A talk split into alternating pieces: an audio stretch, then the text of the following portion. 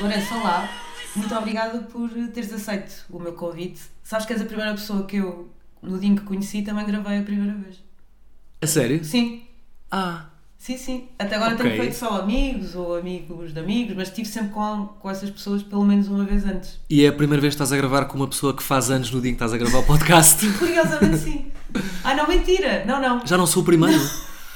Que pena. Então vou-me embora. Não, lembrei-me, porque a Joana que vive comigo, eu não tinha ninguém para entrevistar. No dia de anos dela, ela disse-me o seguinte, antes do jantar dela: Então vais entrevistar quem? E eu, tu, como é óbvio. Ok. E ela, "A Então já não sério?" sou o primeiro. Não. Ok, Ih, I can live with that. Mas pode ser o primeiro podcast que já entrevistou duas pessoas no dia de anos, ou não? Ah, Pode ser, sim, sim, sim, sim, sim. Há de certeza um lugar para isso num livro de recordes de, de random trivia. Sim. Também acho que sim.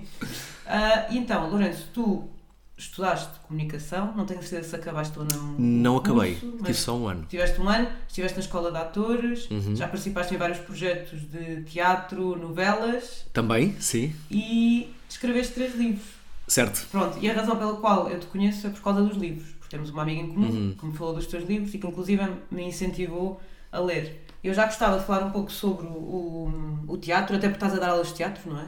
Para além de tudo isto. Certo. Ahm, mas gostava de saber como é que surgiu a escrita, porque há uma coisa que eu penso muito, que é como é que alguém decide ser escritor? O que é que, que, é que tem que se passar? Olha, é uma, é uma história curiosa porque eh, o início não, eu acho que é previsível, que é eu em miúdo gostava muito de ler e, e assim que percebi que os livros não caíam dos céus e havia ah, pessoas que os escreviam que, que fiquei com que começou a crescer em mim uma vontade também de contar histórias através da escrita.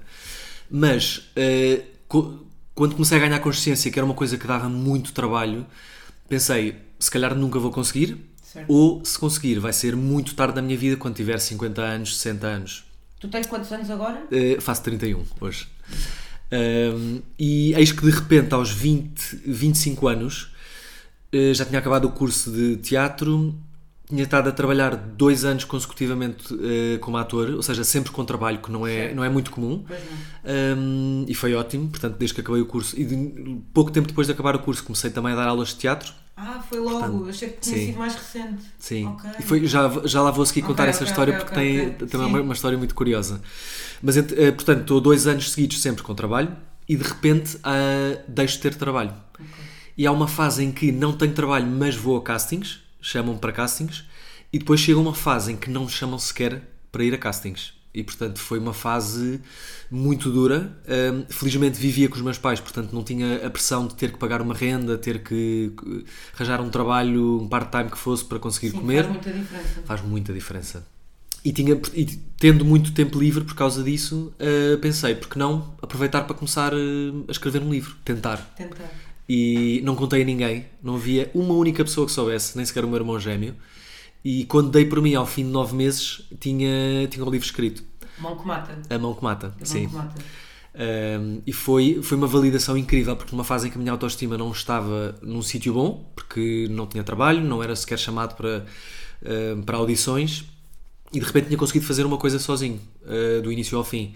Podia não ser o melhor livro do mundo, ou podia ser até um livro mau, mas era uma coisa que eu, um, que eu tinha conseguido fazer sozinho. Uh, e portanto foi, uh, para além de uma alegria enorme, foi um, um boost de autoconfiança muito, muito grande. Claro. E fiquei super feliz. Nove meses a escrever um livro. Nove meses. Foi uma gravidez. Literalmente.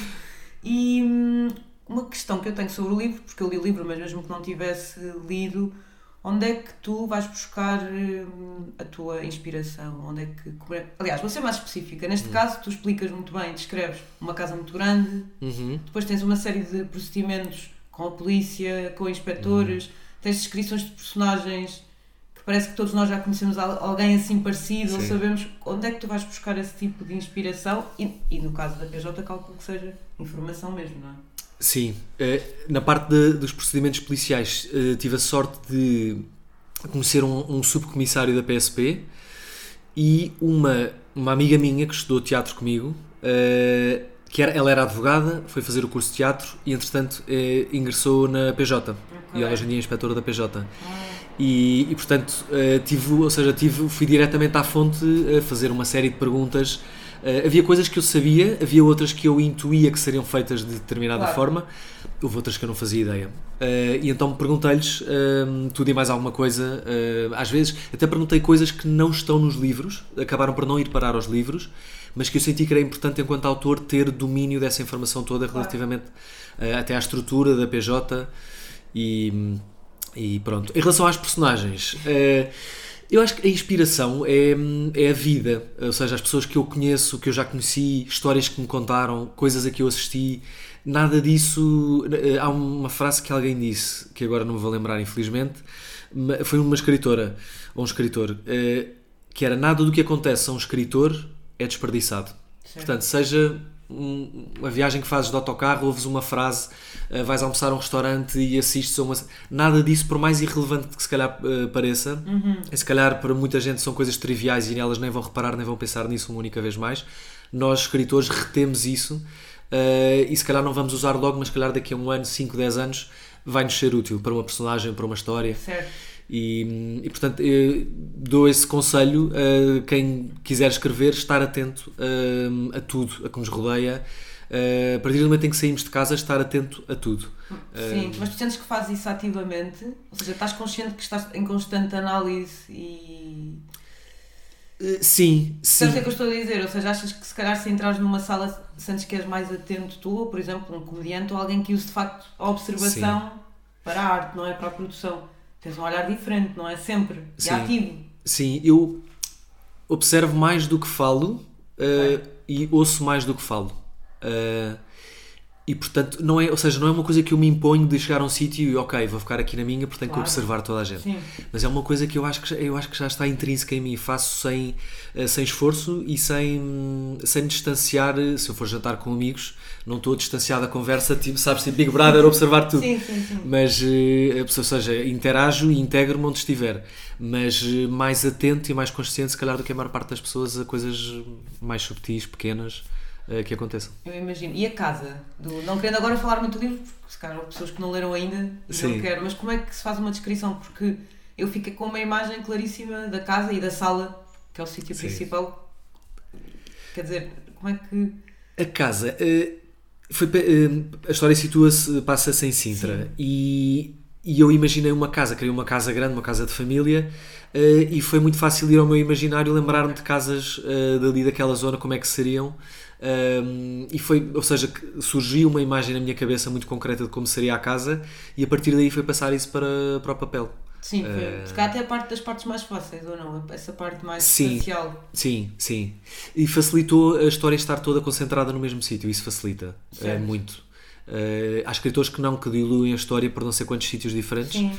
Eh, mas eu, eu, gosto, eu gosto de situar a história num, num, num mesmo espaço. Sim, tu aqui tinhas a casa principal, tinhas o sítio onde os inspectores trabalhavam, PJ, sim. a PJ e a casa de um dos inspectores Certo, do Bruno. sim. Eh, mas a ação só- principal está sempre. Sempre, é sempre em redor disso. Sim. Sim, boa.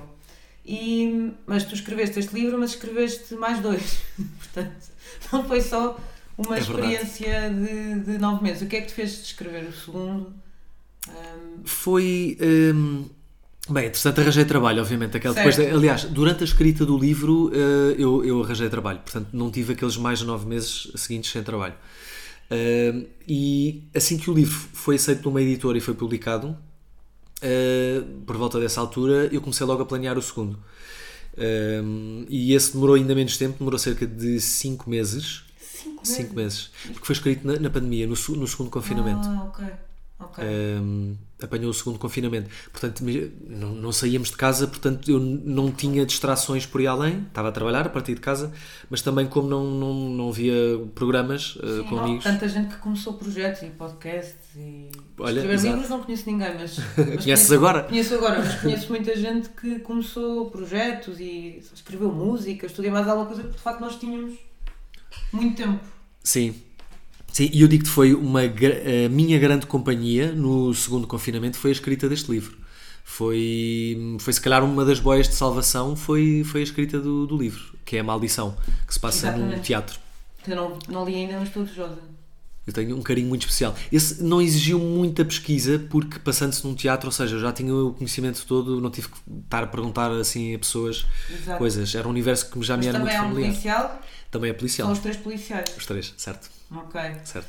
E quais é que são os teus, os teus métodos no processo criativo? Ou seja, já te perguntei, claro, a questão da observação Uhum. e o facto de teres um olhar ativo, mas quais é que são os passos ah, práticos? Ou seja, tu tens um horário na tua cabeça, como se fosse um horário Uhum. das 9 às 5, tu, o que é que tu fazes quando tens uma branca?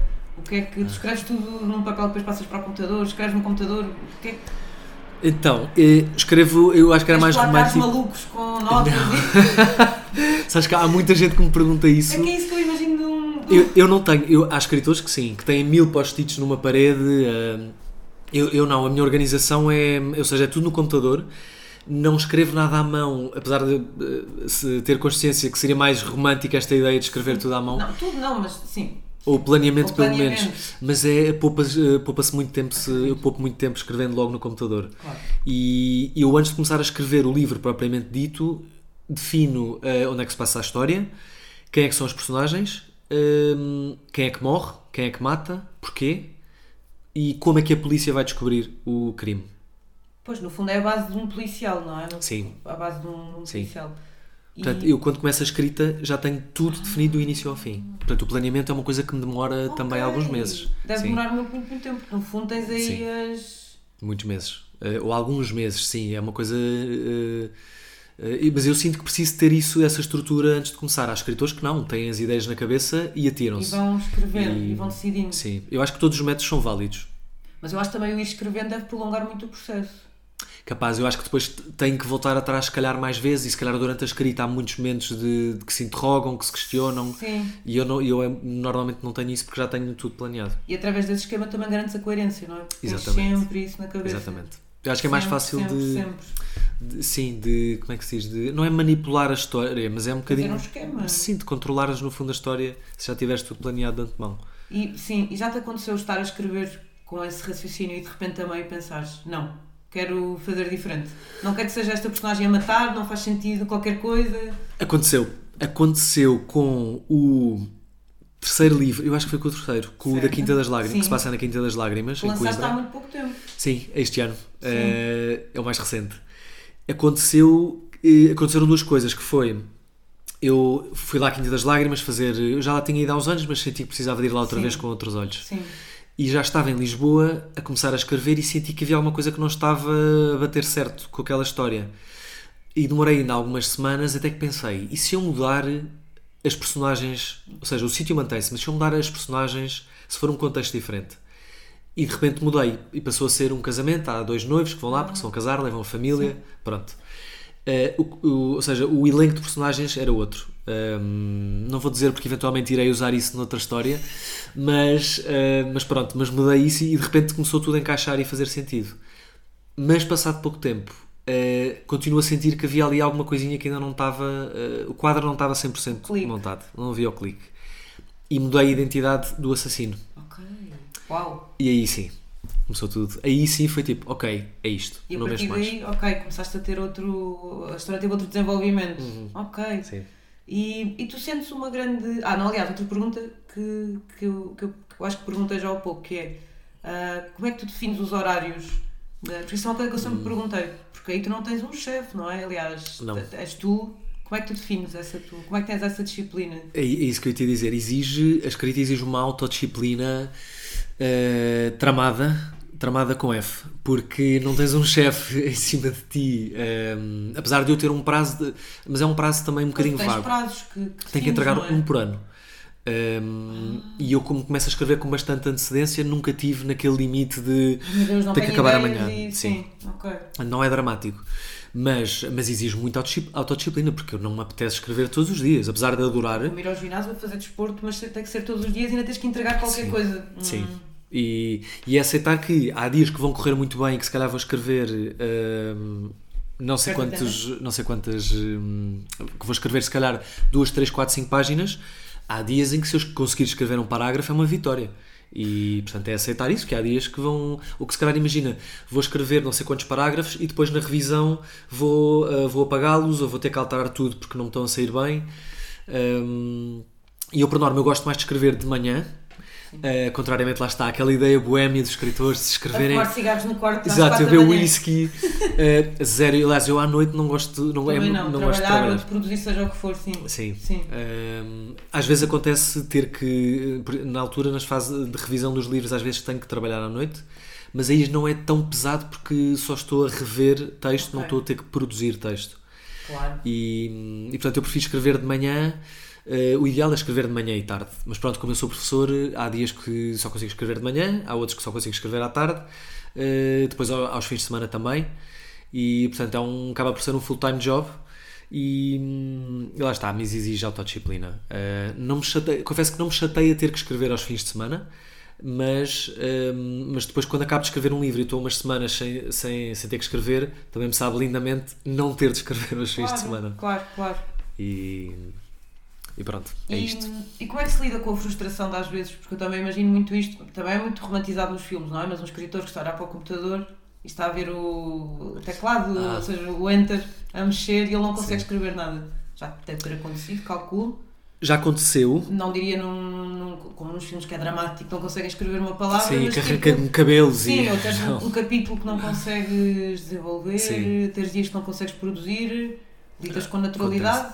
Sim, porque lá está, é aquela coisa que eu te disse, a aceitação de que há dias que não vão correr tão bem, como, como, nos, meus outro, como nos meus outros trabalhos, nas, nas profissões é. de toda a gente. Tens razão, sim. E eu muitas vezes o que faço é vou, eh, vou começar a escrever uma frase, duas, três, mesmo que não me soem muito bem. Hum. Depois na edição, quando eu fizer a edição do livro a revisão, posso apagar, posso alterar, posso corrigir. O importante é chegar ao fim do livro. Eh, se lá para o meio houver umas partes menos boas, não há problema porque depois na revisão tratamos delas. Certo.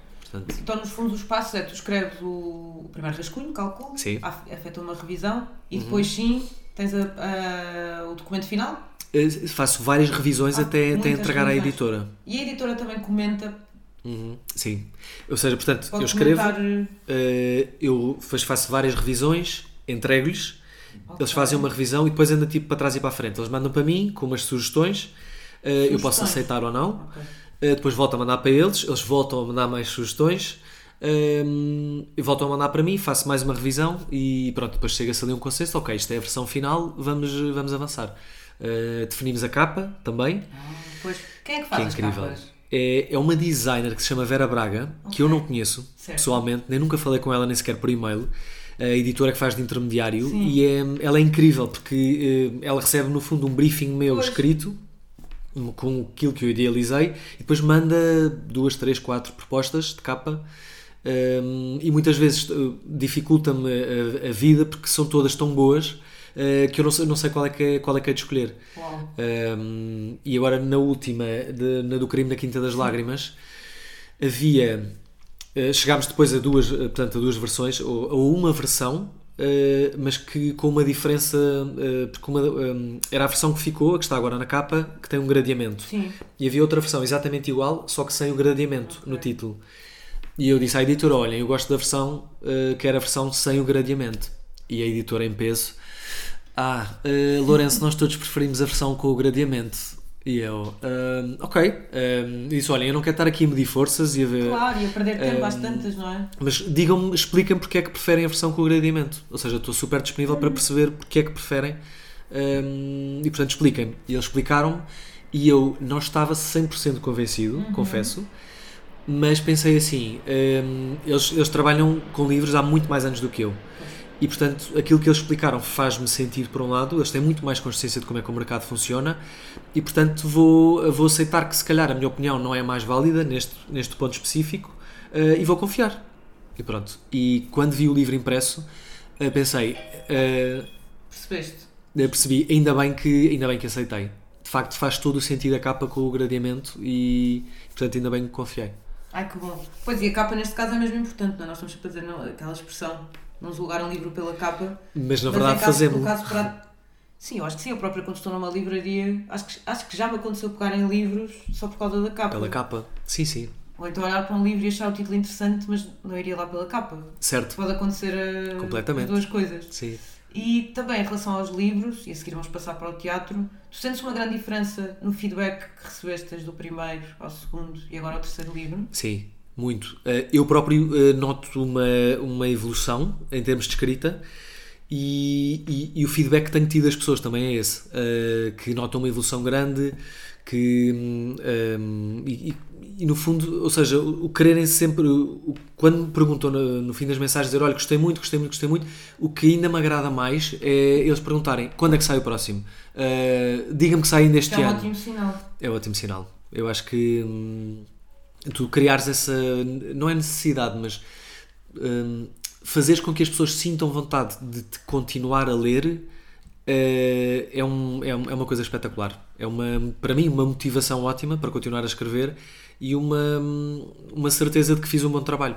Um, portanto, fico super, super satisfeito. Isso é muito bom mesmo. Deve ser muito, deve ser uma enorme satisfação. E tu não tens alguma, ou não sentiste no, no princípio, alguma vergonha ou medo estares a ser visto e lido dessa forma? Ou seja, algum pudor quase? Uh, se calhar sou um bocado inconsciente, ainda bem, mas, eh, mas nunca não, senti. Não, não, não, nunca senti essa vergonha. Olha, eu, quando estava a estudar teatro, nós uh, tivemos vários professores que nos diziam: vocês, enquanto atores ou enquanto artistas, nunca vão ser consensuais. Nunca vão agradar a toda a gente. Por muito que vocês façam um trabalho incrível e que tenham uh, um milhão, um bilhão de pessoas no mundo a dizer que vocês são incríveis, vai haver sempre pelo menos uma pessoa a dizer que não gosta do vosso trabalho. E está tudo bem. Ou seja, não têm que se preocupar com isso, não têm que ficar frustrados, têm só que aceitar isso, que não vão nunca agradar a toda a gente. Claro. Portanto, quando o meu primeiro livro foi lançado, eu lembrei-me muito disto. E, e, e, disse muitas vezes para mim próprio. É óbvio que há pessoas que não vão gostar do livro, um, porque não há escritores consensuais claro, também. E há leitores com, com estilos completamente diferentes uns dos outros. Exato. É? Eu também já houve muitos livros que não gostei e depois, se calhar, se te for perguntar a ti, tu adoraste. Portanto, Sim. É, as opiniões são subjetivas, portanto, não. Um... Mas ouviste assim alguma crítica, se quiseres contar, se não quiseres, mas não contas, uma crítica assim que tenha deixado mais. mais chateado, ou se uma crítica mais dura? Li uma. Mas leste onde? No, numa, num site, site aplicação que se chama Goodreads. Ah, sim, conheço Pronto. perfeitamente, sim. Foi logo com o primeiro livro. Sim. Uh, foi uma senhora e, e ela, pronto, assumidamente não gostou do livro e está no direito dela, mas confesso que magoou-me a maneira como ela escreveu a crítica. Pois. Porque não foi construtiva, foi super depreciativa e, uh, e portanto essa parte uh, magoou-me um bocadinho. Claro que lá está, temos todos o direito de nos expressarmos como quiseres, como, como quisermos, como Sim, eu também é tenho o direito de me dizer sentir. este livro é uma porcaria odiei do que dizer achei enfadonho, é rede não, não sei Sim. quê. Uh... Sim, uh, eu acho que podes dizer tudo, depende sempre da maneira como tu dizes as coisas. E, e, pronto, mas essa crítica, imagina, essa, quando essa crítica chegou, quando eu li essa crítica, já tinha tido, sei lá, 30, 40, 50 muito boas. Sim. E de repente aquilo mexeu tanto comigo e eu, eu, pensei, mas espera lá, então mas e as outras 30, 40, 50? Quer dizer, de repente vem uma que destrói isso tudo. Não, Sim. não faz sentido. Então a partir daí, ia lembrar mais uma vez, Lourenço, lembra-te, é suposto ou é normal que haja pessoas que não gostem dos teus livros. Está tudo bem, não és um mau escritor por ter a ver uma pessoa que não gostou. E a partir daí também, por um lado, para me defender, nunca mais li uma única crítica uh, no Goodreads. E, hum, e se calhar não devia dizer isto, mas vou, mas vou dizer. Mesmo aquelas que me chegam através do Facebook e do Instagram, uh, eu não leio nenhuma. A sério? Não leio nenhuma. Porque, uh, por um lado, e obviamente que as que me chegam no Facebook e Instagram são sempre boas. Pois, não, pronto. Tu recebes muitas? Muitas, dirias? muitas. Eu todos os dias faço, eh, repartilho stories de, de coisas Ok. que me identificam. Ok. E atenção, eu, eu, eu- imagina, eu leio a primeira frase e percebo, ok, a pessoa gostou. Pronto, e depois respondo, hum, pronto, respondo, agradeço, repartilho, mas, mas deixei de ler porque eh, senti que a certa altura ouvia tantas, lia tantas coisas boas, pensei, qualquer dia corro o risco de se calhar de me deslumbrar e, eh, e perder humildade. Pronto, e, e não quero perder, não quero perdê-la. Por outro lado, se vierem mais críticas negativas, tenho medo de me deixar ir abaixo, desmotivar e sentir, ficar com o síndrome de impostor Claro. e não querer escrever mais. Claro. E portanto não vou ler nenhuma. Sim. Sim, eu já, já ouvi várias pessoas com alguma exposição pública a dizer o que já disseste que é leram uma coisa má e de repente ficaram tristíssimos Uhum. quando tinham dois mil comentários bons, leram mau e ficaram destruídos durante o dia todo. E por outro lado, pessoas também dizem eu já não, não, não leio. Ah, e, e optando não fazer tweet, eh, t- tweets e etc, por exemplo, já estás aí a afastar muito por isso. Já ouvi muita gente a dizer isso, que eu não leio, não Sim. quero saber, tem que ter uma vida normal. Sim. Paciência. Sim. Não... Sim, eu acho que a- as vendas dos livros também falam por si. Portanto, se, eh, se os livros continuam a vender cada vez mais, eu acho que é o único indicativo eh, e aquelas perguntas do quando é que sai o próximo e que sai já este ano. hum, portanto, isso para mim é o, é o melhor indicativo. Claro que, atenção, eu, eu sei, a editora, a minha família, eh, que são críticos super imparciais, eh, sobretudo o meu pai, eles apontam-me, ou seja, olha, eu acho que devias melhorar isto, devias corrigir isto, isto se calhar não está muito Ok. bom, e eu aceito isso, eu não, ou seja, não sou aquela pessoa de, que não consegue ouvir uma crítica negativa, mas é de pessoas em quem eu confio e que sei que o fazem de uma maneira construtiva. Ok. E, portanto, não são críticas que, mesmo as que- quando apontam falhas ou fraquezas, eu não fico em baixo por causa disso, não fico desmotivado. Ahm, fico até agradecido, olha, que bom que me estás a apontar isso, porque agora é de facto que tu estás a dizer isso, estou a ganhar consciência que Sim, claro. faço isso e, portanto, vou, vou corrigir. Eh, porque há coisas que eu não consigo ter tanta consciência porque não consigo ser imparcial em muita coisa do meu próprio trabalho. Eh, e, portanto, uma visão de fora imparcial eh, consegue ser mais objetiva. Exato. E algum dos teus pais é escritor ou artista ou a tua família é- não é muito dada às artes? Uh, não, se, se bem que olha, a minha irmã mais velha, a Margarida, tem, um, uh, tem muito jeito para pintar e um, acaba por trabalhar uh, com terapia pela arte para crianças. O meu Uau. irmão Fred, uh, o meu irmão gêmeo, escreve muito bem mesmo e já escreveu, e escreve de vez em quando crónicas. Um, sobretudo também de desporto, já escreveu muita coisa sobre crónicas desportivas e, e textos, artigos de opinião. E, mas pronto, mas não há assim nenhum, ninguém que tinha publicado livros. Lá em casa fui o único, que eu saiba, fui o único até agora. Exato. E, e agora, então não tens ninguém no teatro, por exemplo? Vamos fazer agora a ponte. Ou tens? Não. Há um Alguém primo da minha mãe que é cenógrafo Ok. e figurinista, mas, eh, mas assim diretamente não tenho nenhum ator eh, ou atriz eh, na minha família. E como é que surgiu a ideia de, de estudares teatro? Portanto, estavas a, a tirar comunicação, A comunicação, e porque achava que ia ser jornalista, certo? pela parte aí já vinha um bocadinho da escrita também, jornalista de, de imprensa escrita, mas eh, eu não, não gostei muito daquele primeiro ano do curso ehm, e na altura comecei a trabalhar numa consultora de uma agência de comunicação ehm, e percebi que não era por ali e queria estudar teatro porque desde miúdo que desde miúdo que tinha essa vontade Eh, e portanto, só que lá está, eh, achava que era uma profissão muito difícil, que não, que não, os meus pais não iam gostar de, de, de, de eu estudar teatro, porque era uma profissão instável. Mas qua- quando acaba esse primeiro ano do curso, bati o pé e disse: Não, eu quero estudar teatro e portanto não quero estar aqui, não estou feliz, eh, vou estudar aquilo que eu gosto. Claro que os meus pais não, ao início não reagiram muito bem e falaram da questão da instabilidade da profissão e têm toda a razão. Toda a razão, mas pronto, eu estava teimoso e eu lembro de pensar: eu não quero ser aquela pessoa que vai chegar aos 50 anos, 60 anos, eh, frustrado e olhar para trás e pensar que pena, queria tanto ter estudado teatro e não tive coragem de enfrentar os meus pais, eu não tive coragem de ir, eu não quero ser essa pessoa. E portanto vou, agora. Boa. E é uma licenciatura de 3 anos? Ou é, Foram 3 anos, eh, não equivale a licenciatura, é um curso, eh, é um curso é profissional. na escola de atores? ACT, sim. ACT, exato. Ahm, É um curso profissional, É certo. curso profissional. E, e adorei. E eu, mesmo que não trabalhe como ator até ao fim da vida, tudo o que eu aprendi ali é-me útil em muitas outras vertentes da minha vida. Eh, por exemplo, quando eu tive que vender eh, o livro ao meu editor, eh, ou seja, que fui super confiante, não tinha. Se calhar, uma pessoa que sem formação em teatro, sem experiência em teatro, ia como normalmente as pessoas vão para uma entrevista de emprego, que vão roer Claro. as unhas, não dormem na noite anterior, ou quando têm que fazer uma apresentação no, no trabalho e, e têm que tomar calmantes e não sabem o que é quando fazer às mãos e atropelam-se e engasgam-se e gaguejam. E eu estava super tranquilo hum, porque o teatro deu-me sobretudo deu-me muito essa, hum, essa vontade de, de falar em público, de, hum, de me expor. Uh, não é, eu não fico nervoso por ter que falar em público, não fico nervoso por ter que me expor. Sim. E, E agora pensando na pergunta que eu te fiz sobre o livro, não, não, não, não sentires vergonha em estares a ser lido ou visto, também pode estar relacionado com o teatro ou não? eu, é capaz, ah, é capaz, é capaz.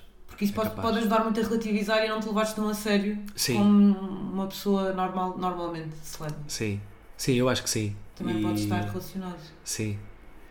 E permitiu-me também, ou seja, o curso de teatro permitiu-me depois começar a dar aulas de teatro. Certo. Um, Então foram 3 anos na, na Três anos na ACT. e logo que saíste começaste a dar aulas? Hum, Sim, eh, cerca de. pá, aí dois meses depois, dois ou três meses depois. A dar aulas onde? Dei, olha, dei numa escola, a primeira, a primeira vez foi, a primeira vez a dar aulas, foi uma, na escola secundária Pedro de Santarém, Certo. em Benfica.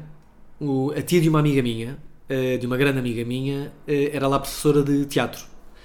E liga-me a convidar para eu ir dar uma aula. E eu não tive lata para dizer que não. E fui para lá, eu lembro-me de ir para lá furioso comigo próprio e pensar porque é que eu não disse que não, eu não sei dar aulas, eu não quero dar aulas, eh, eu não gosto disto, não quero, que estupidez e não faz sentido e eles não vão gostar e não vai correr bem. E olha, a aula correu tão bem que eu saí de lá e pensei: uau, eh, eu se calhar vou querer investir um bocadinho por este caminho e perceber, eh, ou seja, e bater às portas.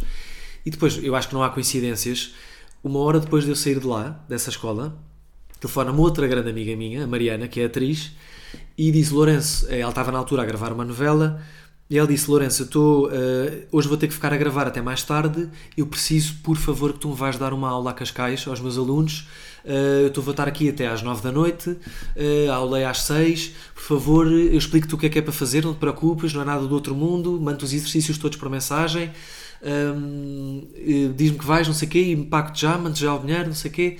E eu, destino. Yeah, e eu fiquei, está bem, e disse: Olha, Mariana, eh, tu acreditas que acabei de, de sair agora a uma hora de uma escola e fui dar a minha primeira aula de teatro? Que idade é que tinham esses miúdos da, da, da, primeira aula? Da secundária, eu acho que eram oitavo, nono. Ok. Iam ter 13, 14 Ok, por aí. ok, ok. E, e pronto, e lá fui eu para Cascais ao final da tarde, dar a tal segunda aula no mesmo dia. E, e pronto, e depois começou a surgir naturalmente. Dei uns workshops na escola onde eu, onde eu me formei, na ACT, hum, eh, para miúdos. E depois comecei a dar em vários. Dei para adultos também, comecei a dar para adultos também. E depois, há cerca de 5 anos, comecei a dar em escolas, eh, em colégios. E aí a disciplina de teatro faz parte do plano curricular. Portanto, eles têm que ser avaliados. eh, há uma planificação anual que tem que fazer critérios de avaliação. E, eu divirto-me muito. Muito, muito, muito, muito. Gosto muito. E achas que é importante para os miúdos terem teatro? Super, super. E eu digo-lhes sempre na primeira aula: o meu objetivo não é eh, fazer com que vocês queiram ser atores, é sim dar-vos ferramentas para conseguirem estar à vontade em público. Pois. A falar, a expressar-se, a comunicar. eh, que o ter que falar em público não seja um, um bicho-papão. E, e pronto, isto é o principal, porque isto é uma valência independentemente da profissão deles, ou o curso que tirarem, é uma valência que lhes será útil em todas as áreas. Sim. Uh, para apresentar trabalhos, entrevistas de emprego, uh, até para, sei lá, uma conversa simples de irem, simples não, mas uma conversa de irem ter que pedir um aumento ao chefe, por exemplo, uh, para além de trabalhar em criatividade, o saber trabalhar em, em, em grupo, eu normalmente ponho-os sempre a trabalhar com pessoas com quem eles não se dão, Boa. eles ficam furiosos comigo, Claro. obviamente. Sim, ui, naquela altura é o fim do mundo. E aqui é tipo, eh, chega à sala e está rapazes de um lado, raparigas do outro. Ok. E eu misturem-se. E eles começam a revirar olhos, lá se misturam. Depois digo que é um exercício a pares ou em grupo e eles é lá, o professor, podemos escolher os grupos? E eu, não. E eles, e eu explico- explico-lhes sempre, olha meninos, isto não é, não é para fazer valer o meu, meu poder enquanto professor ou a minha autoridade, não é para vos chatear, é para vocês se habituarem a trabalhar com pessoas com quem não têm tanta afinidade. Porque quando vocês chegarem ao trabalho, ao mercado de trabalho, vocês não vão à partida não vão escolher com quem é que vão trabalhar. E vão encontrar pessoas completamente diferentes de vocês, com valores diferentes, posturas diferentes, posicionamentos, posicionamentos sobre a vida diferentes. eh, e hum, até se quiseres ir mais fundo, hum, como é que se diz? Opiniões políticas e sociais diferentes das vossas, religiões diferentes, e vocês vão ter que saber e conseguir trabalhar com elas na mesma e respeitá-las. Portanto, comecem já aqui eh, a ganhar essa consciência. Que bem visto. E eles conseguem perceber ou ficam assim meio confusos? Alguns eu acho que não percebem e ficam só tipo a pensar, pronto, isto é conversa da treta. Conversa do professor Exato, chato. conversa do professor chato, Sim. que chato, que seca. Mas há uns que percebem. mas há uns claro. há uns que Depende do percebem. nível de maturidade. Sim, E tu também deves perceber muito da personalidade deles quando os vês nas primeiras aulas, não? sim, muito, Deve ser uma coisa impressionante. muito, muito. É, os- eles são Da- muito da- genuínos. comportamento. Pois é isso, é que, por exemplo, as crianças não estão propriamente a fazer género para um professor, ou seja, Não, é diferente do que um adulto que sabe que é tímido e está numa aula de teatro a tentar Sim, já fingir que não é assim tão tímido para a professora não achar. É completamente diferente, não é Sim, um sim. miúdo. Eu própria Eles tive aulas de teatro quando era máscaras. miúda e lembro-me que aquilo era. Era o que era, não me lembro sequer de tentar enganar a, A- a professora. os meus, sim, os meus amigos lá, era o que era. Sim, nós eu acho que ganhamos isso com, em adultos, o- as máscaras sociais, os, as, eh, o esconder aquilo que somos, ou esconder algumas facetas nossas, fingir que somos isto, eh, queremos sempre passar um bocado, se calhar, uma, uma imagem idealizada nossa Sim, para fora. e à medida que tu cresces, eu lembro-me de sentir isso na escola, que era, eu não, eu não tive teatro até muito tarde, pelo contrário, acho que só tive dois anos, tipo quinto e sexto ano, ou sexto e sétimo, mas lembro-me que às vezes nós fazíamos teatros na escola, e portanto tínhamos um professor de teatro que nos ia ajudar, e eu lembro-me que os meus amigos, com 17 ou 18 anos, olhávamos para o professor de teatro e pensávamos, isto é o nosso professor louco. Mas não era no Ah, sentido, sim, é, sim. é o professor diferente, é o professor exuberante, Sim. é o professor que nos diz coisas que nós nunca ouvimos, é o professor que olha para mim e diz, tu tens que te impor mais, e eu... Tipo, Ele viu através de mim, ele conseguiu Sim, ver. e para os amigos era tipo, isto é nossa, são as nossas 3 horas Sim. de tipo, estamos com uma pessoa diferente. Também sentes que é desse professor na tua Olha, escola. sinto, e espero não estar a, a soar eh, pouco modesto, mas, mas sinto isso, e, mas também eu faço, eh, aliás, eu tenho um brinco, eh, não- as pessoas não veem, não é? Porque só nos estão a ouvir, Sim. mas eu tenho uma argola e, e, portanto só isso, eh, sobretudo nos, diferente. sim, em colégios então, E és novo, ou, ou achas que eles não têm noção que tu és Sim, mais novo sou- uma professora tenho. de 40 anos? Ok. Sim, tem, sim, sou, sou dos mais novos também, o que ajuda. E, e eu tenho, ou seja, as minhas aulas são num registro eh, sério, obviamente, e Claro. didático, mas um bocadinho informais. Eles não estão sentados nas, nas mesas comigo a debitar matéria, são sempre exercícios práticos. E muitas vezes eu sento-me a falar com eles e mando-os sentar em cima das mesas.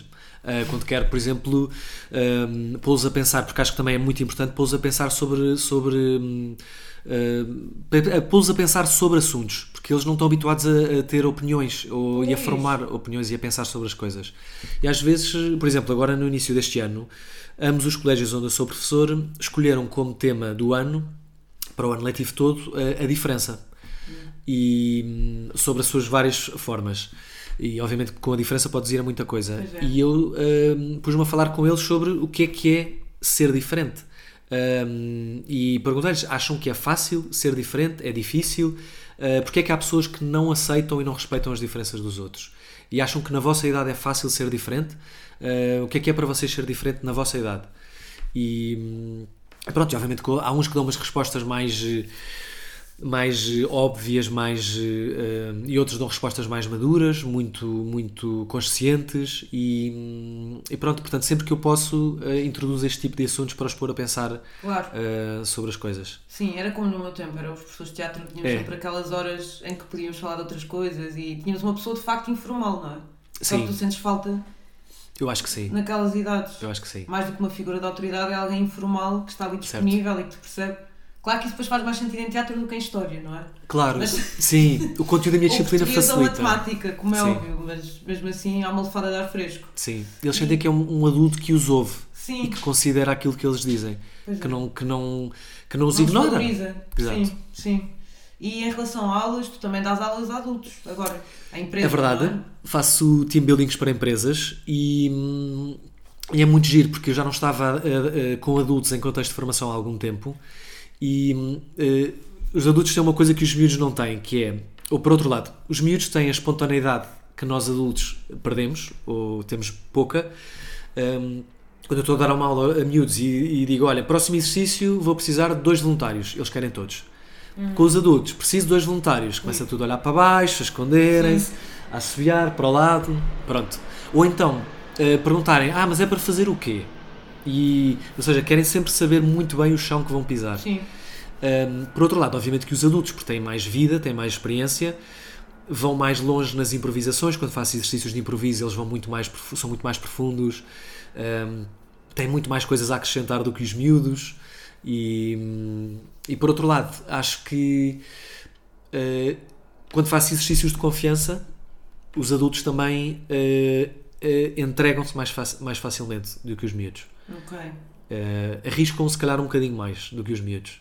Ok. E Interessante. é muito interessante.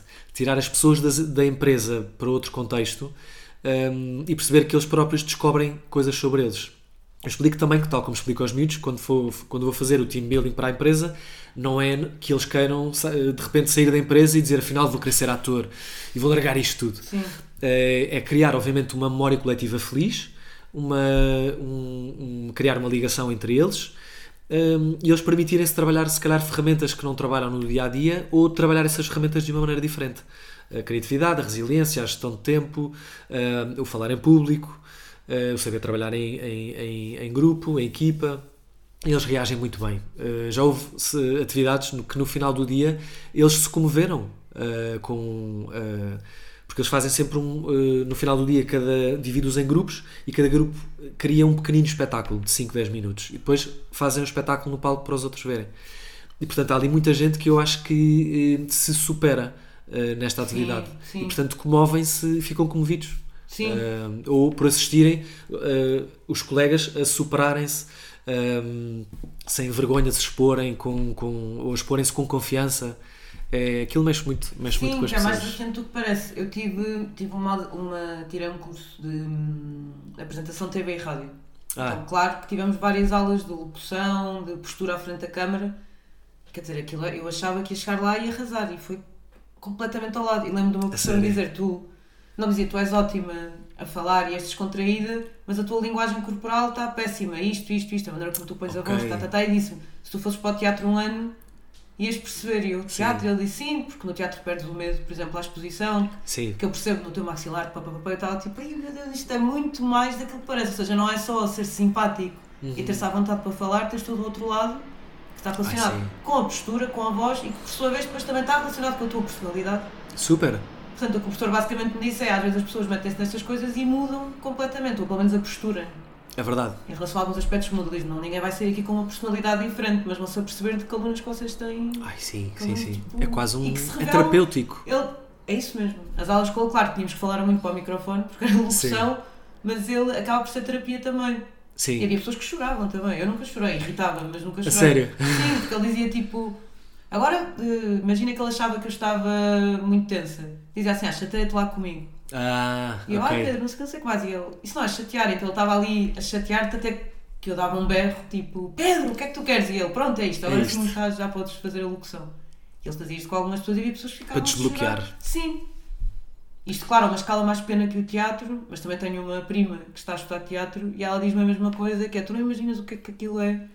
Sim o nível de profundidade que aquilo chega Sim. e as coisas que tu tens que, que enfrentar. É tu expões ali coisas que nem sequer os teus amigos e a tua família pois. vão alguma vez ter acesso ou alguma vez vão partilhar. É muito. Uh, na minha turma, nós, houve momentos, foram três anos um, intensos uh, e todos nós chorámos em vários momentos. Um, não é que eu Mas acho. Quando improvisavam ou quando faziam exercício? Às vezes, em, lembro-me de um, um exercício de confiança que fizemos uh, que era: havia um escadote tu tinhas que subir até ao degrau de cima, uhum. até à parte de cima do escadote, e tinhas que te atirar de costas. E nós apanhávamos-te. Ah, e houve mais do que uma pessoa a chorar. Pois, agarradas com medo. Que não queriam fazer. E que Fizeram. fizemos todos. Todos. Ficassem todos. uma hora à espera. Ah, sim. Foi uma, uh, uh, era uma aula de 4 horas e nós ficámos as 4 horas naquilo. E o professor? Sim. O professor, o professor e orientante. Não, orientante. Que... estava tranquilo, tinha que estar, não? É? Estava super tranquilo. Beijos, super tranquilo. Uh, e mesmo eu que imagina que, que não sou. Não era uma coisa que me estava a fazer muita confusão, a ideia, quando ele explicou o que é que era, quando de repente cheguei lá acima foi: Ah, caraças aí não acredito. Agora there's no turning back. Sim. Mas pronto, depois pensei, vou confiar. O exercício é isto, é confiar. Olhos, vou confiar. Bora. E correu tudo bem. E correu claro. bem, sim. Mas porquê é que esses exercícios de confiança são tão importantes para os atores de teatro? O que é que vos dá? Porque tu estás, quando estás a fazer teatro, tu estás muito, tu estás exposto. Tu estás, certo. é igual a estares nu, mesmo que estejas com roupa. E portanto, eh, com quem tu estás a com quem tu estás em palco a dividir essa exposição tem de haver confiança, okay. tem de haver uma uh, brotherhood, uma, uma irmandade Sim. de uh, eu estou aqui contigo. Okay. Nós estamos contigo, estamos certo. todos aqui para o mesmo. Bora. Pois, isso não se faz só com reuniões e conversas, de facto, esses exercícios. De todo. Ok, de todo. E tens que conhecer a pessoa minimamente, tens que se sentir minimamente, eu acho, o corpo da pessoa, ter à vontade uh, físico não é só o poder dizer tudo o que quiseres à frente das pessoas com quem estás a, a, a trabalhar, é estás, se de repente tiveres que estar nu à frente da- deles, tu estás e estás-te a cagar, nem Uhum. Sim. tu nem pensas que estás nu. Ok. Não é. hum, eu, ou seja, já fiz até algum. Aí por acaso foi cinema, em que tive que. que estava nu numa das cenas, Uhum. de costas, e não, não, não foi um tema. Para mim não foi tema. Pois, para os atores Um, dificilmente será, será um tema, não é? Nós tínhamos um professor de corpo que nos dizia It's just a body. Ele era, ele era americano, o Howard, ou era inglês. Uh, está sempre a dizer It's just a body, it's just a body. E, e pronto. Mas pronto, para voltar ali, eu acho que Sim. sim, é importante haver essa vontade de, de, de tudo, de corpo, de, de cabeça, de, de pensamentos, de emoções, de. Não. É quase como se aquelas pessoas fossem um prolongamento de ti próprio. E portanto. Mas quando se faz uma peça de teatro, com atores que nunca se contracenou antes, também se fazem esses exercícios? Ou Sim. não há esse... Ok. Sim. Ok. E até porque no processo de ensaios, que é onde eu acho que tu mais arriscas, Certo. que estás a experimentar e para tu estares à vontade para experimentar eh, tens de confiar no grupo e, e que se calhar vais para não estás com o pensamento de ai tenho que fazer bem, ai não vou arriscar muito não vou, não, é extravasar à vontade e experimentar e fazer e se correr mal pá, repetes e fazes outra coisa e não estás preocupado se as pessoas à volta vão achar que é mau ou Estão que, todos na mesma onda também, não é? Sim. Há de haver pessoas se calhar um bocadinho mais arrogantes, ou, mas a onda geral também é, há é boa. Mas Sim. claro, que acredito que haja sempre pessoas mais idiotas, ou que acham que são melhores. Tá, mas sim, Isso há sim, sempre. isso há sempre sim, sim. Não, não, não será por aí. E, e quantas peças de teatro então é que tu fizeste? Ora bem, eu já fiz. Eu acho que se calhar quatro. Ah, uma. Para aí quatro, cinco. Ah, sim, por aí. Ok. Depois tens que me dizer para pôr na, na descrição do episódio. Ok, Na está bem. E cinema? Cinema, ui, isso já fiz mais. Olha, longas metragens, eu acho que já fiz para aí 4 ou 5. Curtas metragens, pá, 20, 30, na 20, boa. 30. Sim, E muitas. no caso das curta-metragens também se vai a um casting ou são pessoas que sabem quem é que tu és e chamam-te direto? Já aconteceu as duas coisas. Ok. Ah, mas por norma também tens que fazer eh, casting, Tens sim. de fazer sempre, não é mesmo? Sim. Que o realizador. Sim, sim. E há, há- há atores que, mais velhos que ficam muito eh, quase ofendidos quando, com a coisa de ah, é porque eu já tenho 50 anos de carreira e não tenho de fazer. E eu não acho. eu- claro que ter 50 anos de carreira valida-te, mas imagina que eu preciso de uma personagem da tua idade, com 70 anos, 80 anos, mas que não tenho a certeza se tu encaixas bem naquele registro, se vais conseguir fazer aquilo que eu quero, aquilo que eu idealizei para a personagem. Portanto, eu preciso de te ver hum, a representar o texto que eu escrevi, nem que seja uma cena desse texto, duas, para perceber se de facto chegas lá àquilo que eu quero. Claro. E, hum, e, portanto não é do género, ah, tens 50 anos de carreira, mas não vales nada. Não é isso, é claro que vales. Aliás, vales tanto que eu quero trabalhar contigo, mas primeiro quero perceber se de facto chegas à personagem e se tens. eh, se chegas à personagem. Faz todo o sentido, sim. E, hum, e televisão? Já fizeste anúncios, certo? Já fiz anúncios, séries, novelas. Ah, fizeste novelas e séries também? Também, Ah. sim. E gosto muito. Eu gosto muito das três coisas. perguntar se, se- Gosto muito das três. como é que és para de fazer uma novela. Gosto mais de televisão porque é mais bem pago. Estou obrigado. Não, é, é, é, é, sim, sim, sim, sim, sim, incomparavelmente mais bem pago, onde eu, fui, onde eu, onde eu recebi mais, onde fui melhor, eh, melhor eh, pago, mais bem pago. Portanto, estás numa agência.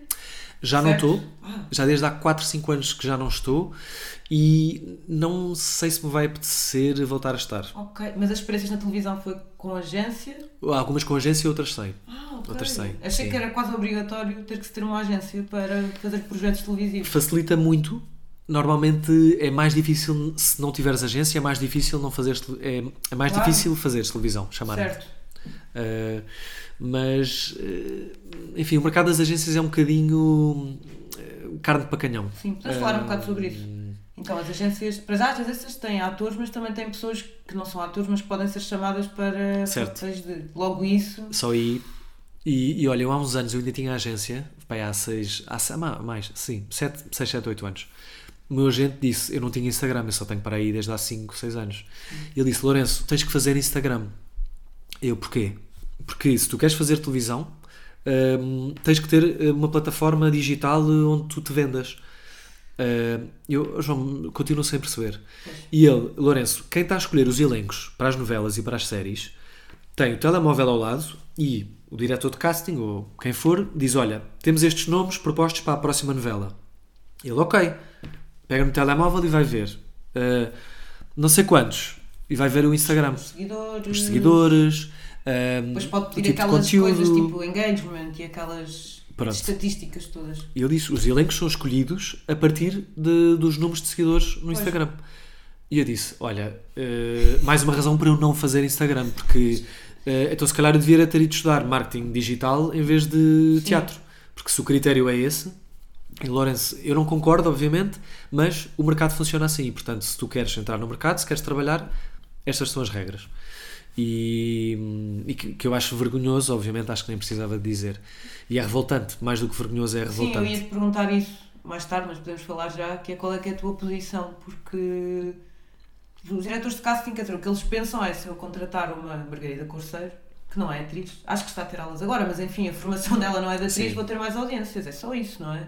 Certo. E se calhar até vou chamar miúdos que normalmente não iriam ver esta novela, mas como está aqui a, a Margarida, umas quantas elas, não é? Muitas raparigas que entraram, a Julia Palha, não sei se a Julia Palha é atriz, por acaso. Ou seja, não sei se tem formação de atriz, agora não sei se estou a ser sei. injusta. Não sei. Mas estou a dizer assim caras de, de, de miúdas giras que entraram e que Sim. estão em todo lado. É o que eles pensam, isto vai aumentar as audiências. Sim. Uma Julia Palha ou uma Maggie Corseiro. Sim. Mas para os atores, já para quem tem formação de ator, deve ser uma coisa que custa. E para quem está a ver, Sim. eu sou espectadora, também não sou parva.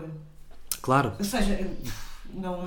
Eu acho que eu, eu por um lado percebo eh, o, o lado deles no sentido de que aquilo tem que ser um, um produto comercial, tem que vender. Mas não tem que ser bom também, não é? Pronto. seja, que é que. E depois entra outra, é essa questão. Eh, Agora, mas atenção, eu não tenho, eu não quero fazer este discurso anti-Margaridas Corseiros e Não, não, nem eu queria, queria perguntar-te até como é que pronto. chega a um equilíbrio, Eh, como é que se faz isso?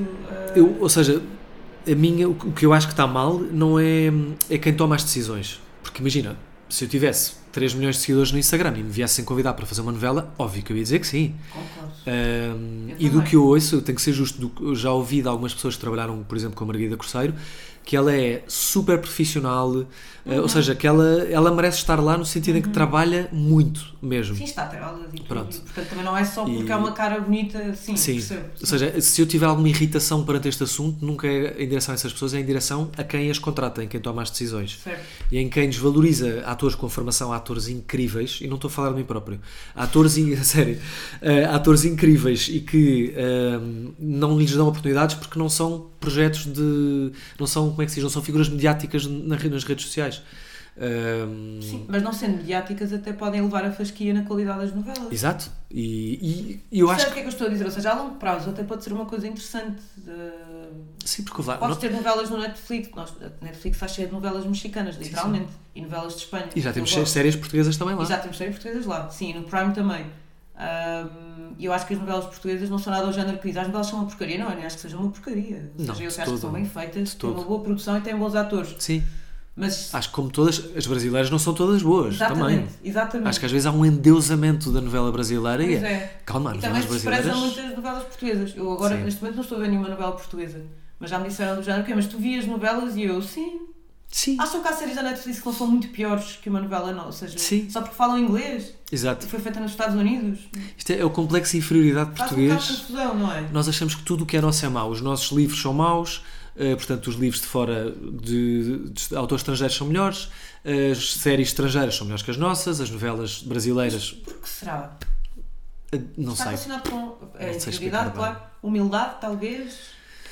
Porque nós, ao mesmo tempo, somos patriotas. Ou seja, Pois nós somos. podemos dizer mal de Portugal, mas os estrangeiros não. Não, exato, sim. Ai, E tu vês, algum- quando há um campeonato de futebol, um Euro Mundial, o país une-se como, como não vês em situação É nenhuma. uma loucura. É uma loucura. Eu não digo que eu acho que os portugueses gostam de Portugal, apesar de tudo. Sim, eu Ou não, não? Não sei. Mas Não, eu acho que gostamos, sim, gostamos. Gostamos e temos um orgulho enorme agora. Eu lembro que na Holanda diziam mal do, do, do, do nosso presidente na altura e do primeiro-ministro e do governo, e eu que na altura nem, nem estava assim tão de acordo, passava-me. A sério? Tu não falas mal do meu primeiro Ah, não, é verdade, ouve lá, que Não falem do vosso. mal do meu, do pri- nosso do não. meu primeiro-ministro.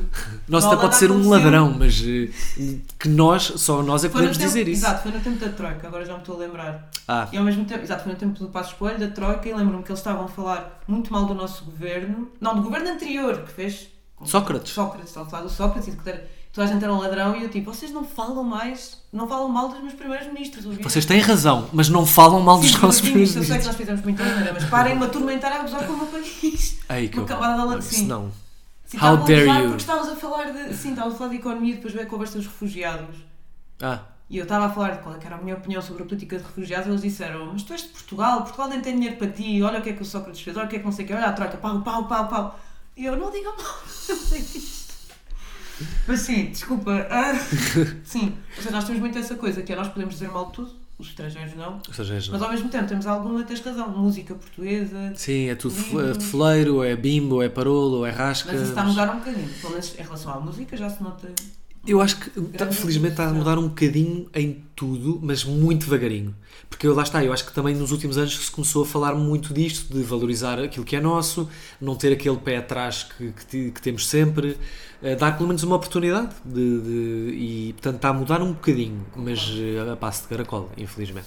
Sim, Mas pronto, está a mudar. Pronto, Mas é uma está. coisa positiva e há caminho a fazer e há caminho a ser feito e, portanto, hum, olha, fazermos um bocadinho de cada um de nós, eu acho que tem uma responsabilidade nisto. Por exemplo, ir ao cinema e olhar para o cartaz e se calhar ver, olha, há um filme português, vou dar uma oportunidade, vou ver o filme português. Ou ir a uma livraria e ver um livro de um português e um estrangeiro e dizer, olha, vou ler um autor português, vou dar uma oportunidade, se calhar é bom, não E é? mesmo que não seja isso, nas plataformas nunca houve tanta coisa portuguesa. Eu vi há pouco É tempo uma verdade. série que adorei, Cuba Livre, sobre a história Ah. da Anitta Paz Dias. Sim, Agora não lembro do nome da atriz. ganharam o Globo de Ouro. Pronto, que fez Melhor um série. E eu gostei muito e partilhei com o máximo de pessoas que pude. Sim, Tipo, ver a parte das pessoas cá, mas isto é português. Ah. É, é verdade. vê. Ou quando falas de viam o cinema. trailer e ficavam tipo, uau, isto. Nós, é que, Com sabes que orgulho e surpresa ao mesmo tempo, percebe? Pois, mas apetece perguntar, mas porquê essa surpresa? Porquê Hum. essa descrença? Porquê é que nós achamos que não somos capazes de fazer coisas com qualidade? Ahm, mas pronto, não sei. Freud teria uma teoria qualquer sobre isto. Há quem, há, Eh. quem, há, há quem diga, eu já ouvi isto alguns, que está muito relacionado com a ditadura, por exemplo. Ou seja, ter- ser um Talvez. povo que sente um povo que sente que tem que ser humilde e que o que interessa é o trabalhinho e quase que não se pudesse dar ao luxo de ter eh, outras coisas como a cultura. Mas isso já era outro podcast, não é?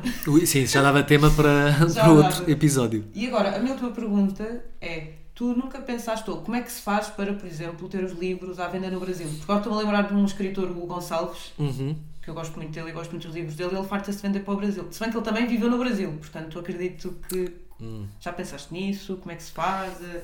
Eu gostava muito, aliás, já recebi mensagens de pessoas, eh, de brasileiros, a perguntar eh, quando os seus livros chegam no Brasil. E, e- e eu gostava muito que eles fossem traduzidos para, eh, sei lá, para outras línguas, para a Europa Sim. e etc. E teriam que ser adaptados para português do Brasil, obviamente, Óbvio. também.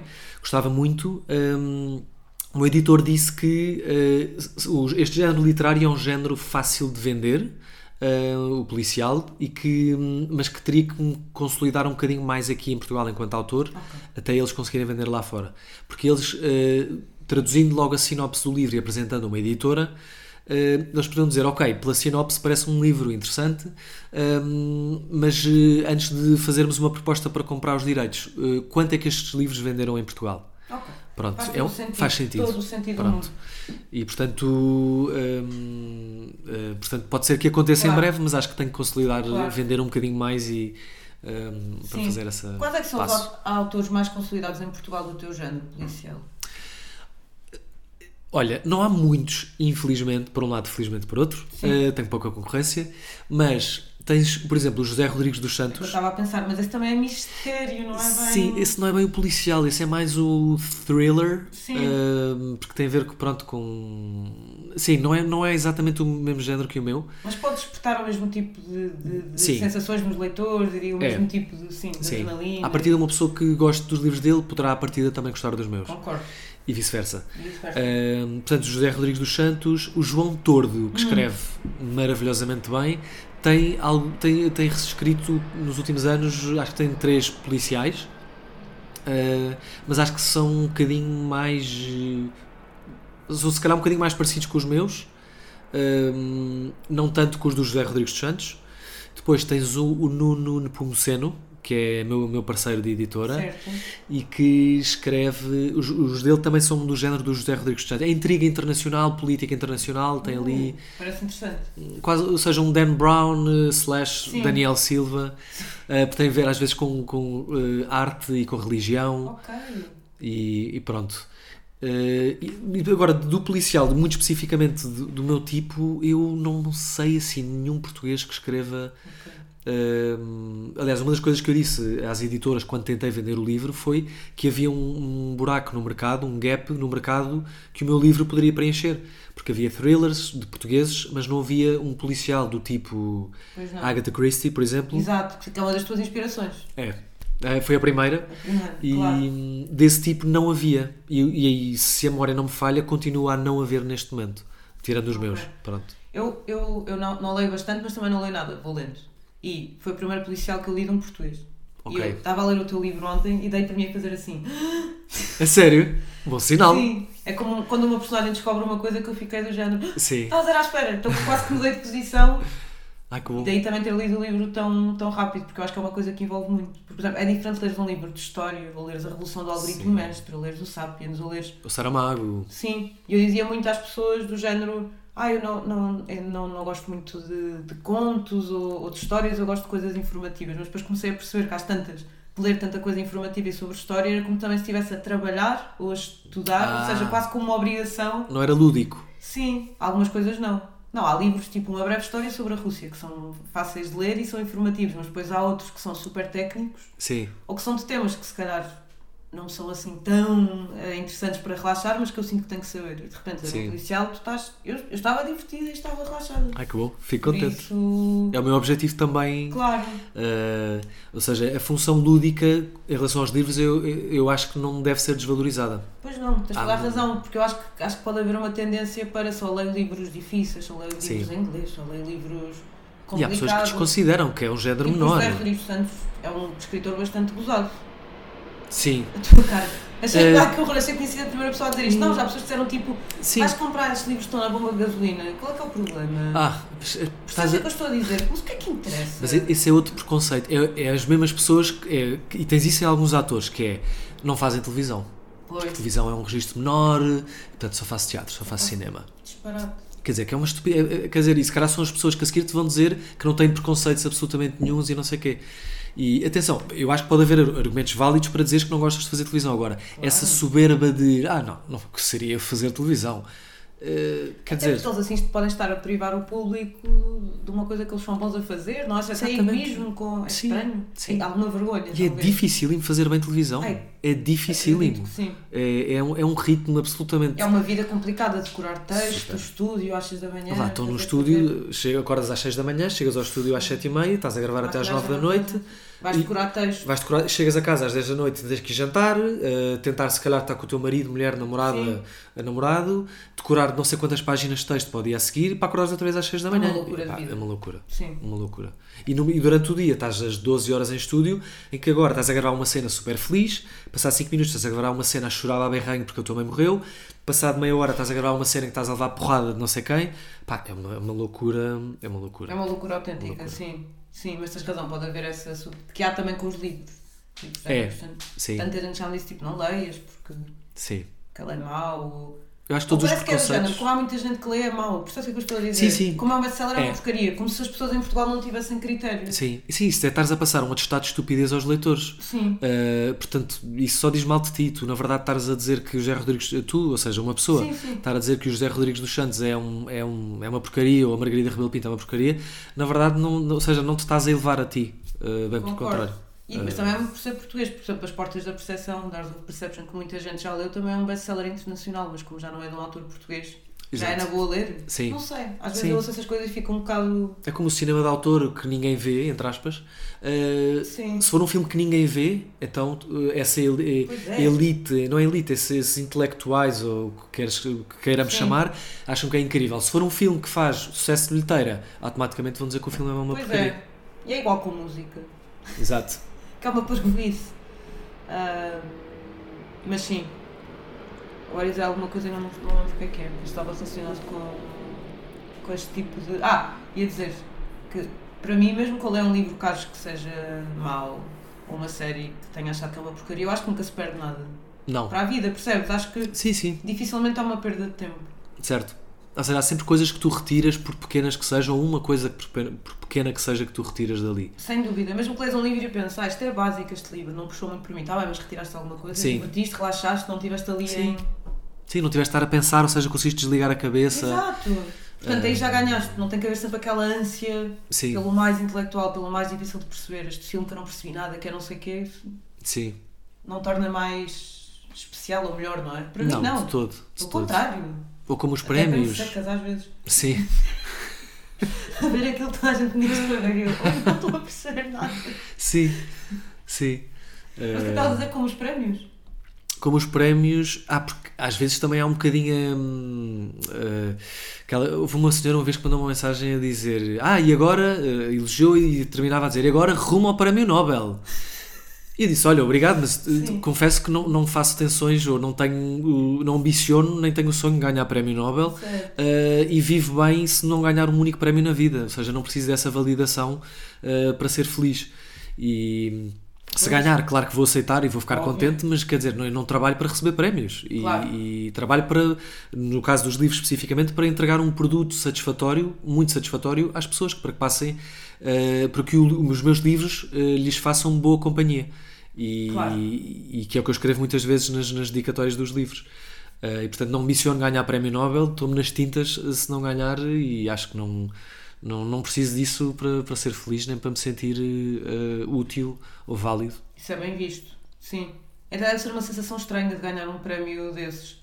Uma das reações que eu vejo agora com os prémios de Química, acho eu, não sei, um prémio nerd qualquer, em que eles filmaram as reações das pessoas e é sempre assim meio. Quase como se, como se sentissem que não merecem ou, ou não. Sim, ou, ou se calhar de uma forma menos histérica de alguém que não trabalha na área e imagina que é receber uma coisa daquelas, porque eles não trabalham para, para Pois. receber. Eles fizeram uma descoberta científica, fantástico, mas não é pelo prémio. Claro. Sim, sim. Sim, sim. Sim, é diferente de ser um ator uma atriz que, que está, por exemplo, ou um músico de- nomeado para um Grammy, uma coisa assim. Exatamente. Uh, Sim, É diferente, não é? sim. Bem, acho que já acabei as perguntas. Não sei se tens mais alguma coisa para, para dizer. Estou satisfeito com o que disse. Boa, obrigada, Lourenço. Obrigado, Maria. Gostei muito. Eu vou deixar tudo na descrição do episódio. Obrigada.